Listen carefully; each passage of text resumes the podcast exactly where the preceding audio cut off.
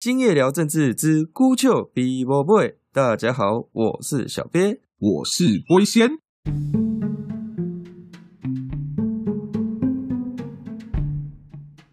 龟仙啊，现在川普被 b t e 公司全面封杀，在网络世界上，他所有账号都被消失了。哎，更惨的是，这些公司包括脸书、推特、亚马逊、苹果。他们不但呢在自己的公司体系内去封杀川普，还去封杀了支持川普的社群媒体 Parler。啊，这美国宪法不是有保障言论自由吗？这些公司这样搞都不会有问题吗？哎呀，小鳖，人家美国宪法第一修正案保障的是人民的言论自由不受政府侵害，他没有说私人企业不能侵害。人民的言论自由啊，基本上如果站在法律就法论法，这些科技龙头是没有犯法，没错啦。不过这个宪法第一修正案，你如果读原文的话，会很有趣。它前面是说，美国不能拥有一个国教，要保障宗教自由。后面才说要保障言论自由，你不觉得这很好玩吗？为什么宗教自由会放在言论自由的前面，把两个并在一起弄成第一条修正案？哎，对啊，这很奇怪啊！啊，宗教自由跟言论自由，言论自由应该是比较世俗政治的问题啊。这个就要牵涉到宪法第一修正案的意义是什么？因为当初这个宪法第一修正案。背后的价值是英国有一个哲学家叫做洛克，他提出的一个叫做宽容的价值。因为在洛克提出宽容价值的五十年前，欧洲那个时候打了一个在第一次、第二次世界大战之前流最多血、烧杀搜刮最惨烈的一场战役，叫做三十年战争。而这个三十年战争是一个宗教战争。过去英国曾经有一个军事历史学家叫做富勒啊，他就有统计过，过去在欧洲历史上死最多人的，要不就是意识形态的战争，要不就是宗教战争，其他为了那些帝王利益呀、什么领土纠纷打的，反而都没死多少人。洛克那时候为什么要提这个宽容？就是因为欧洲的人都发现，哇，如果再继续为了宗教问题的话，一个国家就会打内战，两个国家就会互相残杀到你死我活。那这样不要说什么和平了，每天打仗人都要死光了。对，那根本也不用讲建立国家什么多元政治什么的。所以后来他们就才发现，让社会能够多元发展。安全发展、和平发展最大的根本，就是让大家放弃对宗教灵魂救赎的追求，就是你心中最重要的信仰，那个你放在你的私人生活里面自己去追求就好。你在政治还有社会上，不要要别人也同样追求你信仰的那些宗教价值，还是什么宗教理想什么的。于是，在这个基础上，才接着又。保障人们的言论自由，所以这个言论自由其实最早是为了不让大家打宗教战争才保障这一条的。可是龟仙啊，你都爱讲宗教啊、神学啊、灵魂救赎的自由，那现在所谓的左派、右派，真的也只是富人要不要多缴一点税？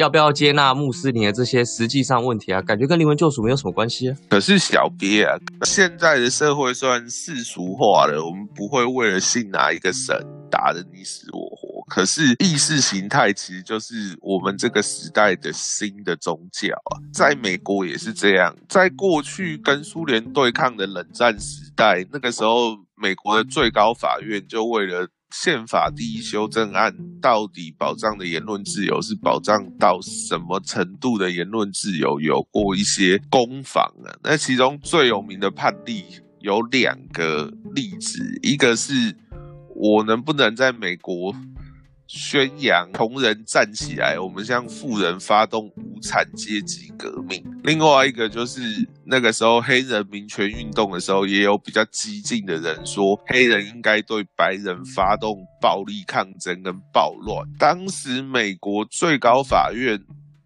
最后的判决都觉得，虽然这些。言论已经直接煽动人民发动武装对抗、鼓吹暴力的言论。可是，因为它背后提倡的价值是可以促进社会大家讨论跟思考的。无产阶级革命背后就是我们可以辩论社会主义到底对不对嘛？那煽动黑人暴乱，我们可以辩论到底黑人有没有被种族压迫嘛？最高法院认为。既然背后还是有这个意义在，而且它代表了某些人心目中的正义在，所以他认为这个还是属于言论自由保障的一环。而今天川普他也没有直接要那些白人起义，他更没有直接煽动暴乱，他只是提出自己对大选结果是否公正的质疑。这个其实就跟当年我们台湾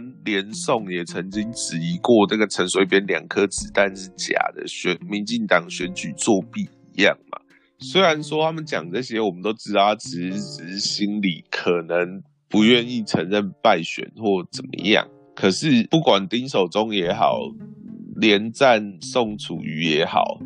他们讲这些，我们都不能够不让他讲嘛，这个就是言论自由啊。那今天川普也是讲他自己的观点嘛，川普的支持者相不相信这个观点，或者他们相信了这个观点之后会采取什么样的行动，这个都是各自独立的事件。你说川普质疑这个大选会让？他的支持者发起暴力抗争，你这就是滑坡啊！那照你这样讲，美国那个黑人弗洛伊德死后，那个时候有一票很激进的社会主义者，他们也是打着支持黑人的旗号在打砸抢那些什么 anti 法嘛。我们今天既然都知道，我们替弗洛伊德伸张正义，跟这些 anti 法打砸抢是两件事情。今天为什么川普？质疑大选这件事情，跟一些不理性的川粉，而且这些人甚至是不是川粉还是怎么样的，其实现在也没有媒体去理清这些人的组成结构是什么。我们都知道，不管左翼右翼，都会有激进支持者跟正常支持者，那么全国。川普的支持者加起来也只输拜登的支持者一点点，可是也不是所有的川普支持者都在打砸抢啊。如果真的是这样的话，那美国早就已经开始在打内战了。所以说，今天那些科技龙头在对川普做这样子的封杀，其实这个是一个宗教战争的概念。他们把他们的身份政治的意识形态强加到他们。平台的所有用户上面，当然他们有权利这么做，因为他们是民间企业。可一旦他们这么做，他们就是摧毁了这个社会所谓多元价值的一个基础，就是宽容。因为他只要伸张他自己相信的正义，他不让别人的正义也有机会伸张，或者在他的平台上进行讨论。虽然这些人标榜的是多元，可他们其实打着多元的旗号，真正摧毁了支撑民主国家的多元的价值。我觉得这个是很惨，而且再这样下去，美国最后就要打宗教战争了。只是今天的宗教是新时代的宗教，是左派、右派、社会主义跟自由主义的战争。哇，龟先生，这样不就世界末日了吗？台湾能够有民主自由，还有全世界颜色革命起来的第三波、第四波民主化，不就全部都是靠美国的这个模范才形成的吗？啊，如果美国都垮了，那我们不就死定了？呃，小鳖啊，其实事情是没有那么绝望啊。美国如果陷入内战，我们可以预期台湾会有一段黑暗的时光，就像第二次世界大战的时候，有很多国家一度也是遭到侵略者的占领，或者暂时的沦陷。可是等到美国内战结束之后，就轮到那些侵略者倒大霉了。毕竟瘦死的骆驼比马大，无论是军队的科技、军官人员的素质、作战经验。整个美国的总体国力是世界上包括中国在内的其他国家没有办法望其项背的。就像古代的罗马在陷入内战的时候，也一度让。周边的一些蛮族蠢动起来，觉得好像有机可乘。可能等到罗马内战一结束，甚至不用等到他们结束啊，只要战斗稍微高一个段落，凯撒或者像奥古斯都这些人，他们率领军队一进入这些蛮族的领域，那些蛮族照样丢盔卸甲而逃啊。今天的美国，即使真的陷入什么危机，当然对台湾人来说一定是一个灾难。可是以长期的历史来看，台湾作为美国的盟友，还有美国未来支持台湾走向独立，应该是一个已经不可逆转的事情。只是在这中间，还是会有一些震荡。那怎么安然度过这些震荡，那就是台湾人自己要好好思考。对，这样讲不对啊！台湾人选总统就是两个标准嘛。第一个是我绝对不要被中国统治。第二个是我绝对不要发生战争，按你这样子讲，那不就是跟大家过不去吗？可是这个是世界上不如意事十之八九啊，不是你希望怎样就一定可以怎样啊。台湾现在没有战争，不被中国统一，依靠的还是一个全球两强对峙的环境。一旦这个状况发生变化的话，不想要战争，战争也会自己找上门来。呃，话说回来啦，那我们上次有提到这个民进党要去设立所谓的数位传播法，那想要管理这个网络上的呃言论品质。其实有些人就会谈啦，如果我们台湾立这个法，然后反而是让呃言论更自由，有没有这样的可能，可以吸引？等于是我们有一个更好的一个经营的环境，这样子要规范言论自由，其实最困难的地方就是你要怎么去定义言论自由，而且你要在什么框架下去规范它。今天台湾如果建立这个法案，你跟我说会让台湾的言论。变得更自由，我是觉得偏笑也可能会变成这个样子的。原因很简单的，因为台湾旁边就是一个虎视眈眈的邻国，那台湾又有至少三分之一到一半的人口吧，是心向这个虎视眈眈的邻国，甚至有人是希望跟他投降。那在这个很特别，我原本想说畸形啊，可是想想还是用特别好了。在在这个特别的环境之下，你说定出来的法案可以多自由，我自己都不是那么的相信啊。对，毕竟台湾的当时的状况，比起冷战时期的美国跟苏联。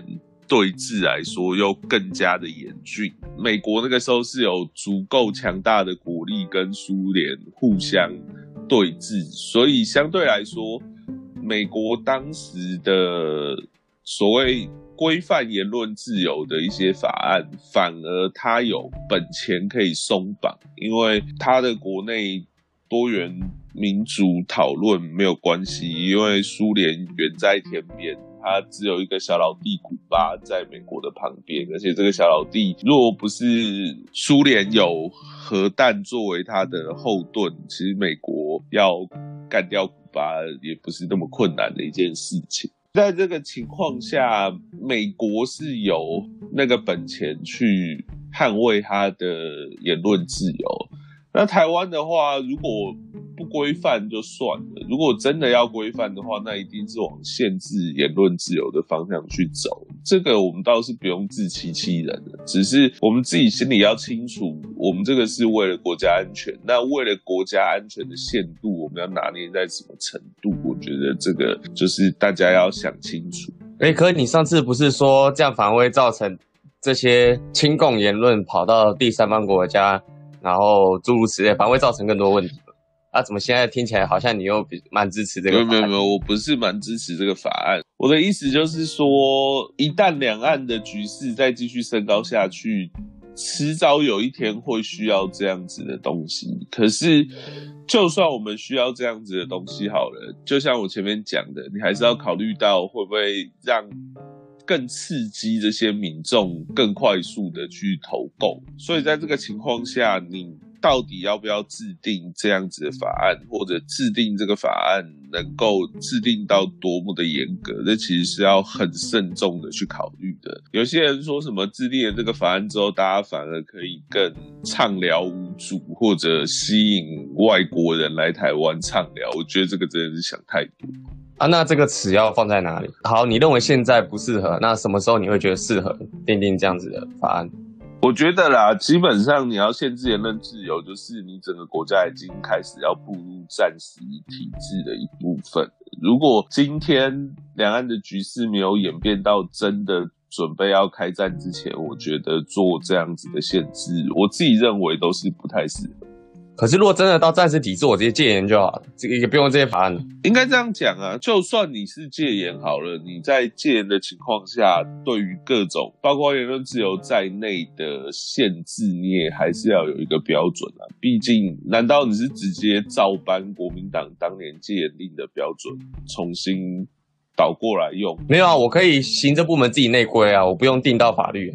我可以用行政机关的那个权限来去决定谁是我觉得有危险，谁是我觉得没危险的啊。毕竟战争啊，战争情况下，当然就是行政单位说了算。本来这个法律就不是为了战争去去定定的，然后你现在又说就是战争才需要，但战争我们就是戒严啊，就不是用这些一般的和平时代法律。没有没有没有没有没有，就算是战争好了，以民主国家来说，你的战争也必须要是国会授权。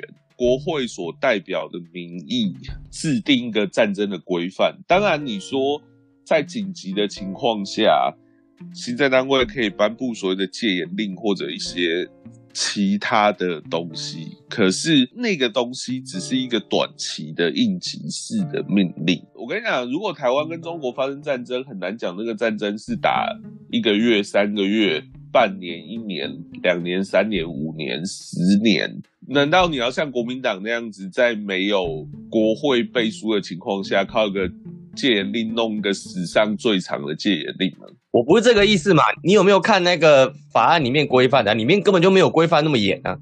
如果你要一个暂时的法律，那一定要规范更严才行。里面的根本不够。啊问题就是在于说，如果是和平时代的话，根本不需要这样子的法律。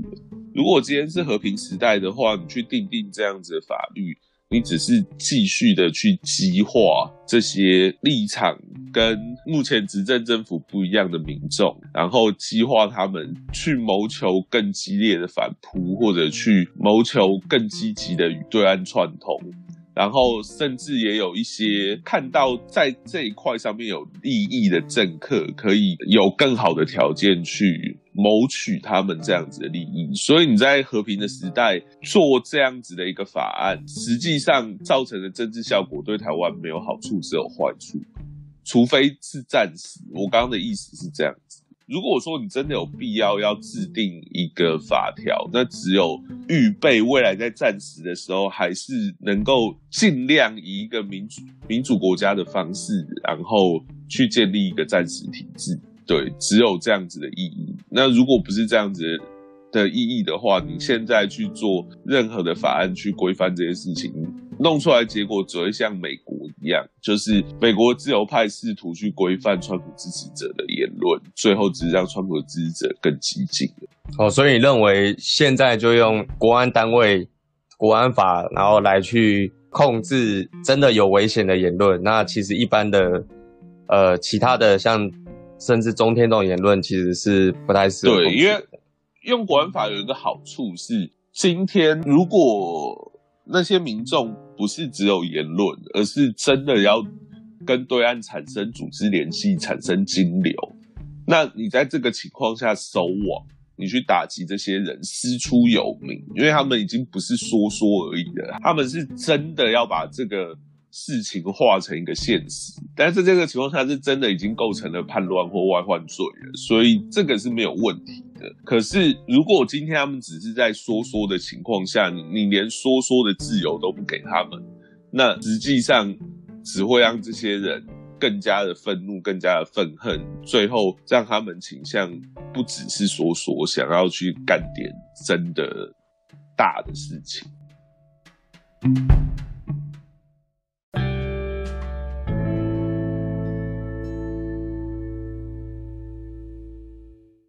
喜欢我们的节目，请按订阅，并分享给你所有的亲朋好友。脸书搜寻“今夜聊政治之孤丘比伯贝”，今夜就公告这边啊，大概暗安？谢谢大家。